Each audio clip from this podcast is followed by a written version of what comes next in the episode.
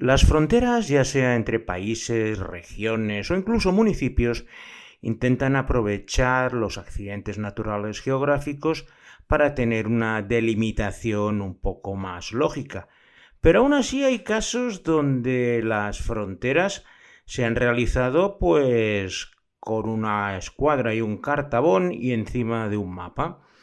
Y pocos casos hay más claros que el estado que os voy a comentar hoy un estado canadiense en el cual pues vamos a disfrutar primero de sus recomendaciones gastronómicas que son una deliciosa salchicha de ciervo acompañado por un pemmican que es una cosa que hacían los indios donde mezclaban desde la grasa de los animales a bayas, todo lo que tenían y que una vez ahumado pues les duraba muchísimo tiempo y era ideal para pasar los largos y duros inviernos de esta región.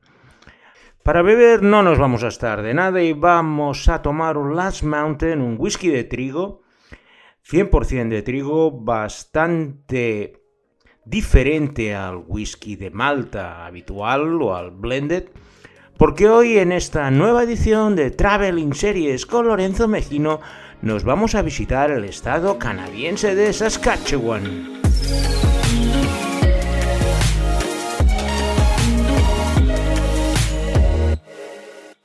Como no sé si tenéis muy clara la distribución de los estados canadienses, Saskatchewan es uno de los estados centrales, es un rectángulo, todas sus fronteras son meridianos y paralelos y ningún río, ni montaña, ni accidente natural lo delimita. Su situación está casi a medio camino entre la costa atlántica y la costa pacífica de Canadá y es un estado muy plano, de hecho allí lo conocen como la Gran Pradera, porque su extensión, que es como un poco más de la de España, es praderas, bosques y lagos, todo ello muy plano y donde apenas viven un millón de habitantes y casi todos concentrados en el sur del estado.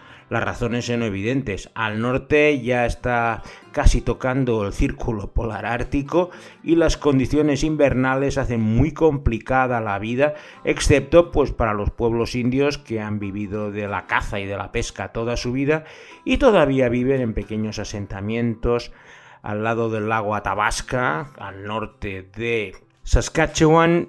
Su nombre viene determinado por el río Saskatchewan que la cruza de sur a norte para desembocar en los grandes lagos que posteriormente van al Océano Ártico, pero nunca ha sido un destino turístico, no tiene ciudades de gran importancia, no tiene monumentos y la gente que va allí pues básicamente pues va a pescar a los lagos o a cazar al norte del estado y no deja de ser un lugar de paso que tienes que cruzar pues eso para ir desde Vancouver hasta Toronto o incluso para ir a la cercana Calgary, que es una ciudad bastante más importante. La capital del estado es Regina, que se escribe Regina, pero un amigo canadiense me explicó que se tenía que pronunciar Regina, y sobre todo Saskatoon, que son las dos ciudades principales, entre las dos tienen medio millón de habitantes y es donde se concentra la mitad de la población. Las series que se hacen en Saskatchewan suelen tener dos componentes principales. El primero es gente que huye de las grandes capitales para reencontrarse en medio del campo de estas praderas. Y la segunda es la integración de los pueblos indios en la cultura canadiense occidental, aunque ellos intentan mantener todas sus esencias. De hecho, los cuatro ejemplos de series que os voy a hablar hoy pertenecen a estos dos subgéneros y os pueden dar una idea bastante clara de cuáles son las principales características de Saskatchewan. Personalmente no es el estado canadiense que conozca mejor, he estado únicamente en una ocasión y fue hace más de 10 años cuando estaba haciendo trabajos para los Juegos Olímpicos de Invierno de Vancouver y uno de los ejecutivos pues era de Saskatoon y me invitó pues ir a pasar un fin de semana a su cabaña al norte de Saskatchewan, a orillas de un lago, y posteriormente bajar a Saskatoon a ver al equipo de hockey. Lo que más recuerdo de este viaje es el viaje en hidroavión, precisamente, que nos llevó en una hora desde Saskatoon hasta esta cabaña perdida en el norte de Saskatchewan. Pero en esa hora me permitió pues, hacer una idea muy clara de cuáles eran esos paisajes. En la parte sur, praderas, praderas y praderas, y más arriba, bosques frondosos llenos de lagos y superficies acuáticas que hacen un paisaje que es mucho más bonito desde el aire que desde abajo. En alguna ocasión os he comentado que nunca me ha gustado mucho pescar y lo cierto es que estar en la cabaña esta del fin del mundo, mi amigo se iba a pescar y yo, bueno, fue el primer día y como no pesqué nada, como siempre, decidí al día siguiente pues dar una pequeña excursión caminando al borde del lago, perdiéndome por el bosque. Y casualmente, paseando al borde del lago, me encontré a un indio de la etnia metis, que la verdad cuando me vio se quedó bastante sorprendido. Yo no quería molestarle porque estaba pescando, pero él me llamó, ven, ven. Y me preguntó eso de dónde era, qué hacía por allí. Yo le comenté que estaba en la cabaña de, de Robert, el, digamos, el cacique de la zona. Y bueno, la verdad es que estuve con él hablando como tres cuartos de hora, me explicó bastante de los metis, que es una de las naciones indias, que ahora ellos las denominan First Nations, un poco para evitar el término peyorativo indios. Y entonces oficialmente todos los indígenas de, que estuvieron ocupando Canadá antes de la llegada del hombre occidental, pues se denominan First Nations. Ahí pues tenemos los Lakotas, los Crees, los Metis y muchos otros. Y en esta zona del norte de Saskatchewan y con esta etnia de los Metis, es donde tiene lugar la primera serie de nuestra selección de Saskatchewan de hoy y que tiene como título Rabbit Fall. Thanks for coming. Anytime.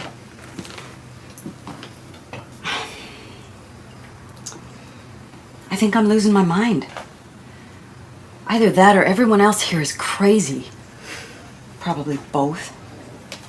Think you're just starting to get it.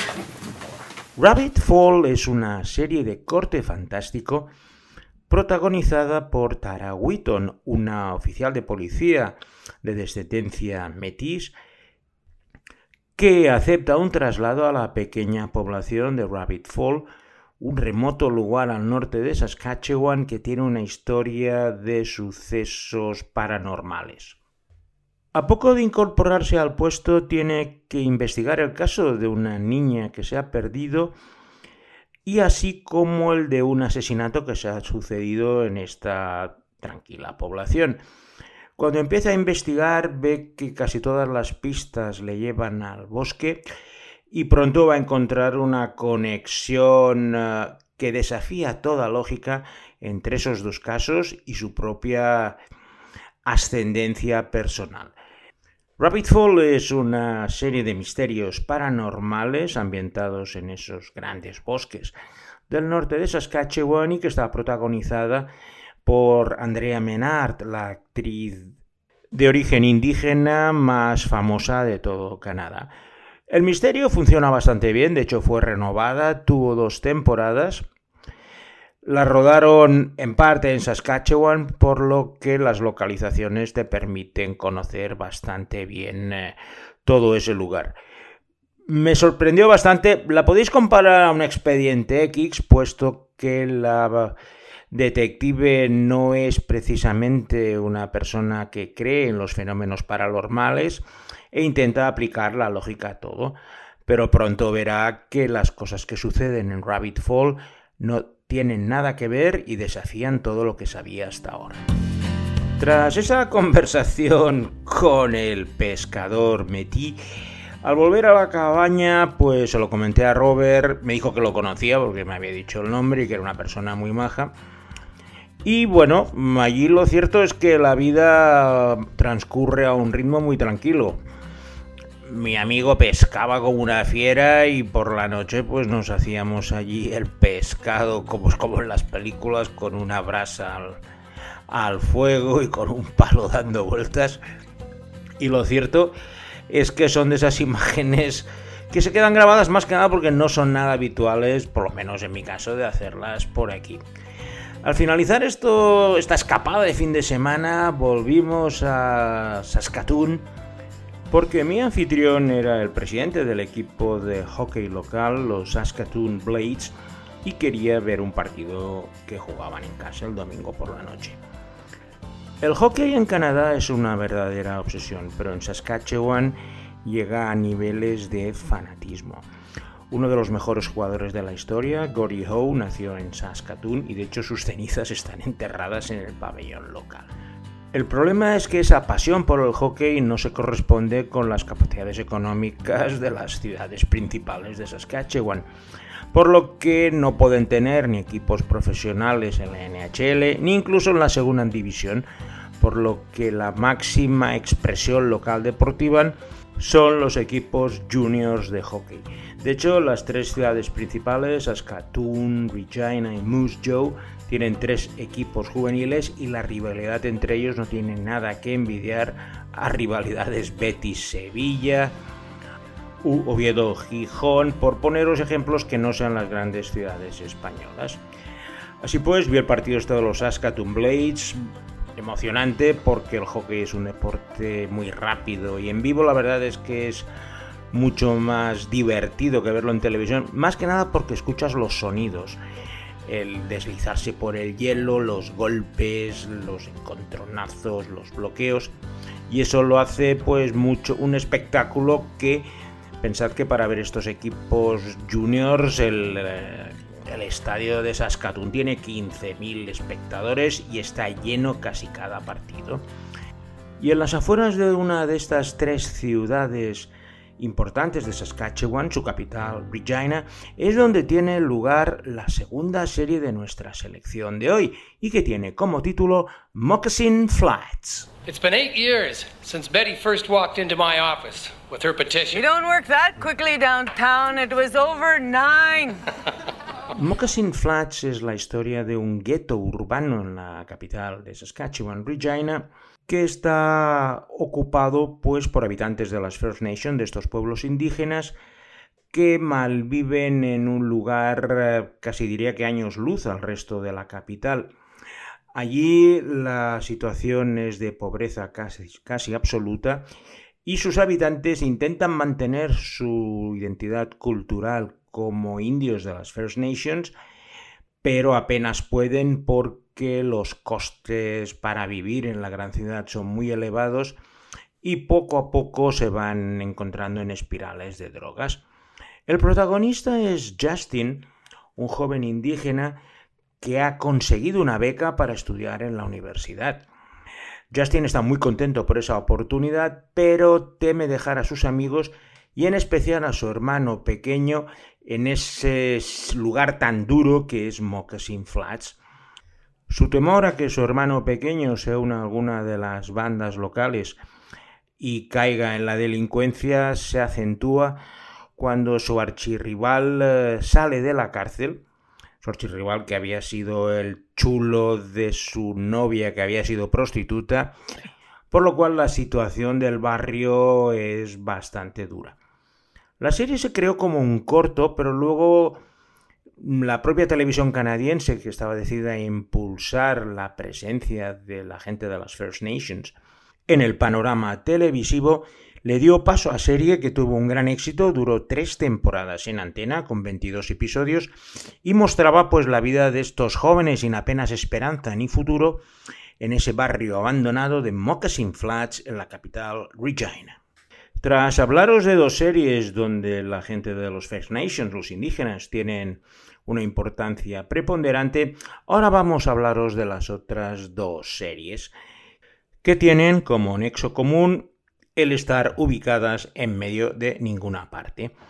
En Saskatchewan, más allá de esas tres ciudades principales que os he comentado, Saskatoon, Regina y Moose Jaw, lo cierto es que lo único que vais a encontrar en el caso que viajéis en dirección este-oeste y aún mucho menos si viajáis hacia el norte, son pues pequeños núcleos de población que a lo mejor están separados a bastantes kilómetros de uno del otro que sirven pues bueno para tener la gasolinera local, la tienda, el café y un poco como el centro neurálgico para todos los granjeros y ganaderos de esa zona que vive pues en sus ranchos. Y en uno de esos pequeños núcleos de población es donde se ubica la tercera serie de nuestra selección de Saskatchewan de hoy, un gran éxito en Canadá y que tiene como título Corner Gas. Everything? Oh, come on. Power is out, isn't it? You're not coming on to me, are you? Let's go see if we can get a hold of the town plans. I'm, I'm a criminal now. Bitsy. Woolerton. Corner Gas es el nombre de una gasolinera que se encuentra en la ciudad ficticia de Dog River, en el estado de Saskatchewan, y que es la única estación de gasolina en 60 kilómetros a la redonda. Corner Gas es una sitcom basada pues en las andanzas del propietario de la gasolinera, la empleada que lleva la tienda de la misma y la encargada de un café que se encuentra al lado de la gasolinera. Al ser un lugar de paso, pues gente de todos los pelajes para allí para poner gasolina porque si no se pueden quedar sin nada en el resto del trayecto. Y eso permite pues interacciones jocosas con estas tres personas principales que se encuentran ancladas en este corner gas aunque les gustaría haber hecho otras cosas en la vida pero las circunstancias un poco las tienen clavadas a ese lugar especialmente las dos mujeres sueñan con irse y tener una vida más uh, atractiva en alguna de las grandes ciudades canadienses, pero también uh, la vida, o más bien la falta de alicientes, no deja de ser una manera de tener una existencia tranquila, sin tener muchos problemas, y con el único aliciente de ir encontrándose a personajes nuevos que paran en la estación de gasolina y permiten tener pues una trama nueva para cada episodio. La serie fue un éxito brutal en Canadá, hicieron más de 100 episodios. Los protagonistas se hicieron inmensamente populares, tanto es así que hicieron posteriormente una película y también una serie de animación, Corner Gas Animated, porque en las grandes ciudades les recordaba mucho sus orígenes y ese lugar perdido en medio del Canadá no dejaba de ser un poco las esencias de su juventud. En esa misma línea tenemos también a emigrantes que han acabado esparciéndose por todo Canadá. Aunque no era uno de sus destinos principales, también algunos fueron a Saskatchewan y como no, siempre son el origen para hacer alguna serie. Y también es otro de los grandes éxitos de la televisión canadiense, las andanzas de una familia musulmana trasladada a una pequeña población en las praderas de Saskatchewan y que va a ser nuestra última serie de nuestra selección de hoy y que se titula en inglés The Little Mosque in the Prairie, la pequeña mezquita de la pradera. I've been planning this for months. It's not like I dropped a bomb on him. This is Allah's plan for me. Oh my. American Idol. Canadian Idol. I say all idols must be smashed. Hey, did you tape last night's episode? Oh, it was so good. La Mezquita de la Pradera es una serie que se centra en la comunidad musulmana de la ciudad ficticia de Mercy, en Saskatchewan. Las principales instituciones de la comunidad son la mezquita local, presidida por el imán Amar Rashid, y que está en el salón parroquial alquilado de la iglesia anglicana de la ciudad, así como un pequeño restaurante, Fátima's Café, que está dirigido por Fátima. El protagonista es Amar Rashid, un gran abogado de Toronto, pero que tiene un llamamiento de su fe para convertirse en clérigo y se convierte en el imán de esta mezquita de Mercy. Su familia está completamente en contra de trasladarse de Toronto a esta pequeña población pero la determinación de Amar de seguir su llamada religiosa hace que toda su familia se traslade con él, aunque al ser una comedia esto va a ser objeto de numerosas controversias divertidas entre todos los miembros. Su principal antagonista va a ser un contratista musulmán que con su dinero patrocinó la mezquita y que no acaba de comulgar con las ideas musulmanas liberales del nuevo imán y es una enorme fuente de conflictos.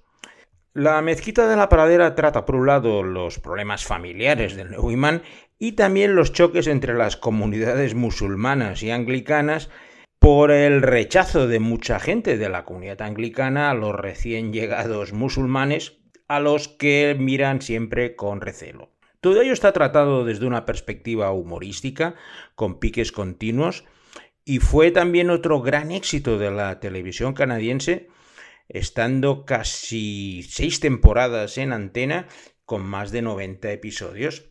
Lo rodaron en una población pequeña de Saskatchewan, Indian Head, y también el éxito se debe precisamente a ese contraste entre pues, el urbanita musulmán que se traslada a la población anglicana rural, con el contraste que eso supone que es una fuente ideal para hacer comedia. La mezquita de la pradera se emitió en España y es el mejor colofón que podíamos hacer por este viaje por un estado que Alberto Laya me habrá agradecido, puesto que tras tenerlo buscando series yemenitas y de las Comores, hacer algo en inglés y bastante fácil de encontrar es algo que le va a ahorrar mucho tiempo. Como siempre le agradezco su gran trabajo y sin nada más me despido de vosotros hasta la semana que viene donde tendremos una nueva edición de Traveling Series con Lorenzo Mejino.